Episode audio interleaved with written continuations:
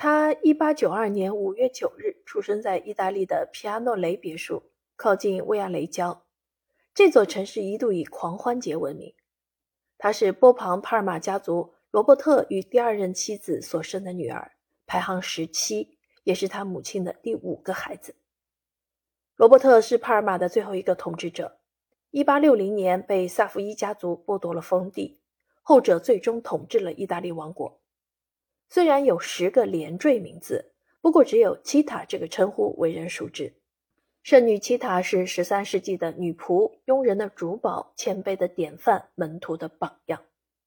这一历史悠久的家族中流淌着多种贵族血液，家族成员一般都掌握六种语言。意大利语作为日常用语，法语、葡萄牙语和西班牙语是家族遗传，还有德语及英语。吉塔的法语和德语讲得极好。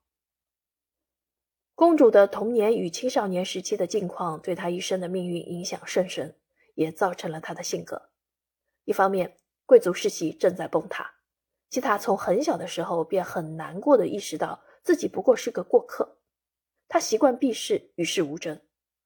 我们无法知晓他的父亲究竟是法国王子还是西班牙或意大利的王子。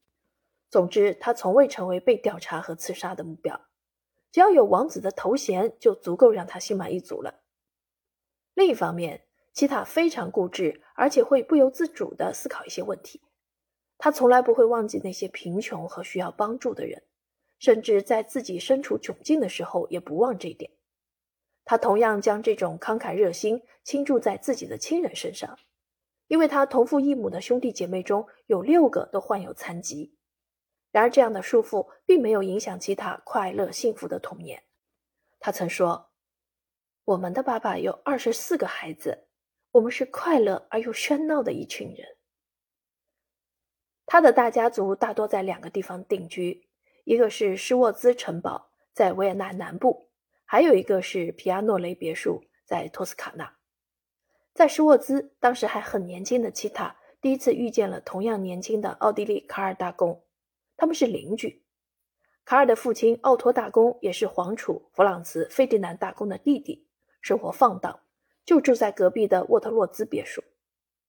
在青少年时期，卡尔对齐塔另眼相看，因为家族惯例，他们每年夏天都会在波西米亚碰面。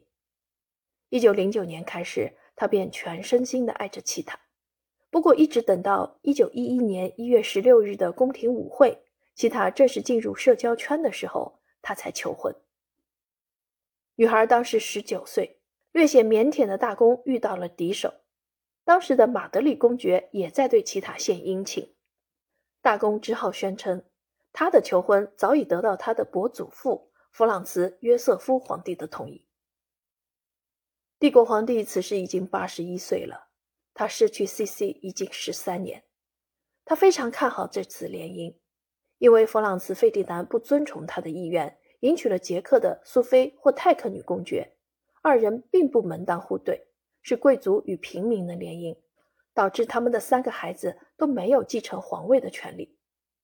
根据继承顺序，费迪南的继承者将是他的侄子卡尔，因为卡尔的父亲好动和爱寻衅的奥托大公恰巧在1906年去世了。订婚仪式于一九一一年的六月十三日在皮亚诺雷举行。齐塔按照传统，将他的订婚戒指放在了口袋里，而非戴在手指上。婚礼于一九一一年十月二十一日在施沃兹举行。根据当时在场的埃利克·费基尔表述，这场婚礼堪称欧洲最后一场盛大的婚礼。在婚礼前几天。热衷于航空事业的卡尔带着他的未婚妻参观了维也纳新城，位于下奥地利州的重要工业中心的会议。在被一群热烈欢呼、激动不已的人们围绕之时，卡尔和齐塔有了第一次不和。年轻的未来夫君被这些欢呼声搞得有些飘飘然。齐塔试图使他恢复理智，并提醒他专制政权的脆弱性。他同他讲述自己的家族在帕尔马的下台。他们就是当年被意大利驱逐的奥地利托斯卡纳和奥地利埃斯特家族，还有他母亲原来的家族布拉干萨也被迫离开葡萄牙。基塔非常担心，当老国王去世以后，奥匈帝国的走向对于卡尔来说，未婚妻不过在向他讲述生活是多么脆弱，权力多么容易消失。他却回答说：“他理解他的忧虑，但他不同意他的看法。他认为奥地利绝不会重蹈覆辙，同时希望他不要再谈论这个话题。”可是，在八年后，一九一九年的三月二十四日，他却向他旧事重提。那时，他们已经跨越了奥地利边境，开始了流亡之路。